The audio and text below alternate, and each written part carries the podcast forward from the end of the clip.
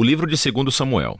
Confira o vídeo sobre o primeiro Samuel, no qual foram apresentados os três personagens principais do livro: Samuel, Saul e Davi. E também ao conceito literário do livro, que primeiro apresenta Samuel e depois mostra a ascensão e queda do rei Saul, em contraste à ascensão do rei Davi. Segundo Samuel, conta a história de Davi como rei de Israel. E em dois movimentos há uma temporada de sucesso e bênção seguida de uma enorme falha moral e as suas tristes consequências. E o livro termina com uma conclusão muito bem feita que volta a refletir sobre o bem e o mal na vida de Davi, criando esperanças para que um rei venha de sua linhagem. Então, a história em 2 Samuel começa após a morte de Saul, e Davi surpreende a todos com uma composição de um longo poema onde ele lamenta a morte do homem que tentou assassiná-lo. E mais uma vez, o autor apresenta a humildade e a compaixão de Davi. Ele é um homem que lamenta até mesmo a morte de seus próprios inimigos. Após isso, Davi vivencia uma temporada de sucesso e bênção de Deus. As tribos israelitas pedem a Davi que unifique todas as tribos e torne-se seu rei. Sendo assim,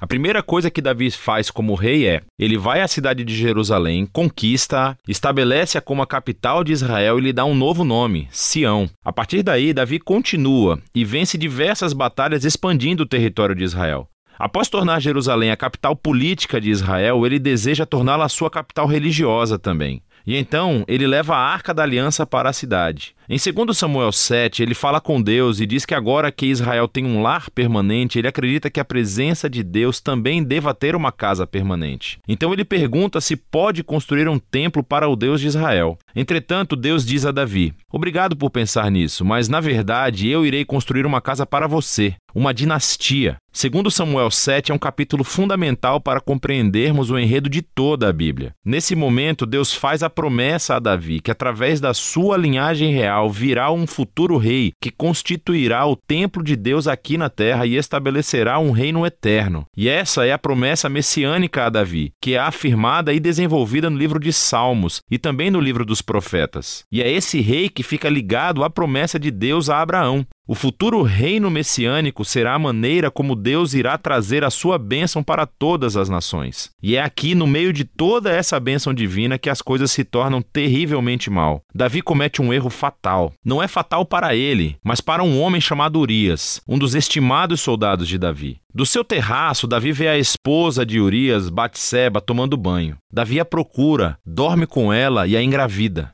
Então ele tenta encobrir a coisa toda, assassinando Urias e casando-se com ela. Isso é simplesmente horrível. Então, quando Davi é confrontado pelo profeta Natan sobre tudo isso, ele imediatamente assume o que fez. Ele está despedaçado, arrependido e pede a Deus que o perdoe, e Deus o faz. Entretanto, Deus não elimina as consequências das decisões de Davi. E como resultado da sua terrível decisão, a família de Davi, o seu reino, tudo desmorona. Isso transforma essa sessão em uma história trágica, muito parecida com a queda de Saul. Os filhos de Davi acabam por repetir os erros do pai, mas de uma maneira ainda mais trágica. Aminon abusa sexualmente da sua irmã, Tamar, e o seu próprio irmão Absalão descobre tudo e manda assassinar Aminon. E então, Absalão arma um plano para destituir o seu pai, Davi, do poder e dá início a essa rebelião de larga escala. E assim, pela segunda vez, Davi é forçado a fugir de sua própria casa e se esconder no deserto. Só que desta vez ele não é um homem inocente. A rebelião termina quando o filho de Davi é assassinado. E isso parte o coração de Davi, e mais uma vez ele lamenta sobre o homem que tentou matá-lo. Durante os seus últimos dias, Davi volta ao trono, mas como um homem destroçado. Ele está ferido pelas tristes consequências do seu pecado. O livro termina com um epílogo bem elaborado, com histórias que estão fora da ordem cronológica, mas elas formam um projeto literário simétrico excelente. Assim, o par de histórias externas acontecem no início do